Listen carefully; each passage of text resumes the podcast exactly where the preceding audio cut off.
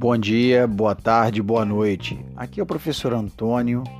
Este áudio é para a disciplina de projetos.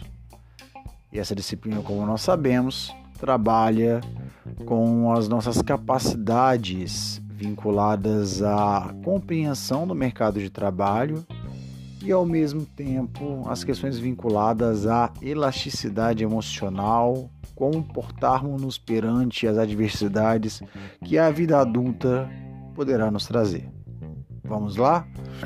Hoje vamos falar sobre a tal resiliência que é tão comentada, mas vamos desmistificar um pouquinho ela? Bora lá. Resiliência é passar por um problema ou passar por uma série de problemas tendo certa resistência tendo certa força para assim suportar e aprender com esses problemas. Agora, professor, resiliência é aguentar tudo calado? Não. Esse é o diferencial. Não podemos confundir resiliência com, por exemplo, complacência em excesso ou com fraquezas. Nós devemos entender que nos momentos mais difíceis da vida, dependemos também de reações, que elas não sejam agressivas, obviamente, mas devemos entender o todo, o conjunto, que se chama holístico, né? ter visão holística sobre as coisas, para ver se devemos reagir contra elas ou não.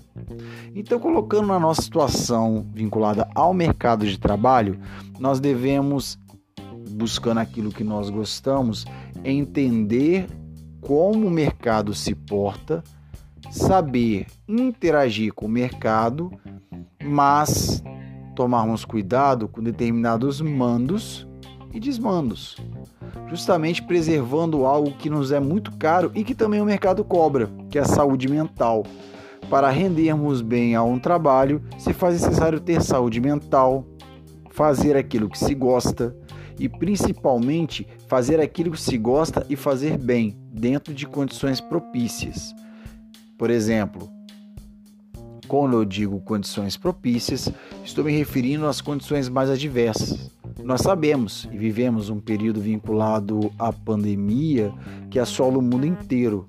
Então transforma-se em algo complicado exigir de um jovem de 16, 17, 18 anos que ele tenha plenitude emocional é o momento em que usar a resiliência de maneira correta se faz necessário.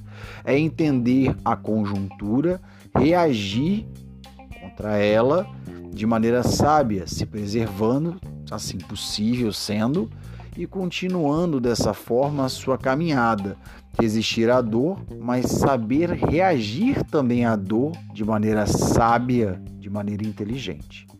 Então, Aqui está um recado e mais ou menos uma das nossas e dos nossos mais longínquos debates vinculados à disciplina. Ele parece meio aberto e ele é, pois nos leva à reflexão até que ponto resiliência não seria submissão ou não seria uma complacência excessiva. Então, resiliência é a capacidade de resistir.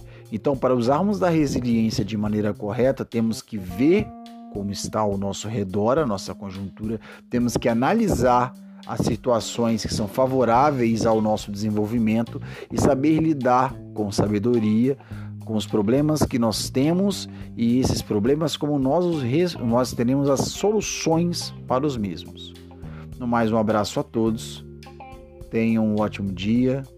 Tenham uma ótima noite, se esse áudio for escutado pelas noites e se for de tarde, pelas eventuais tardes. Estamos sempre juntos e é isso aí.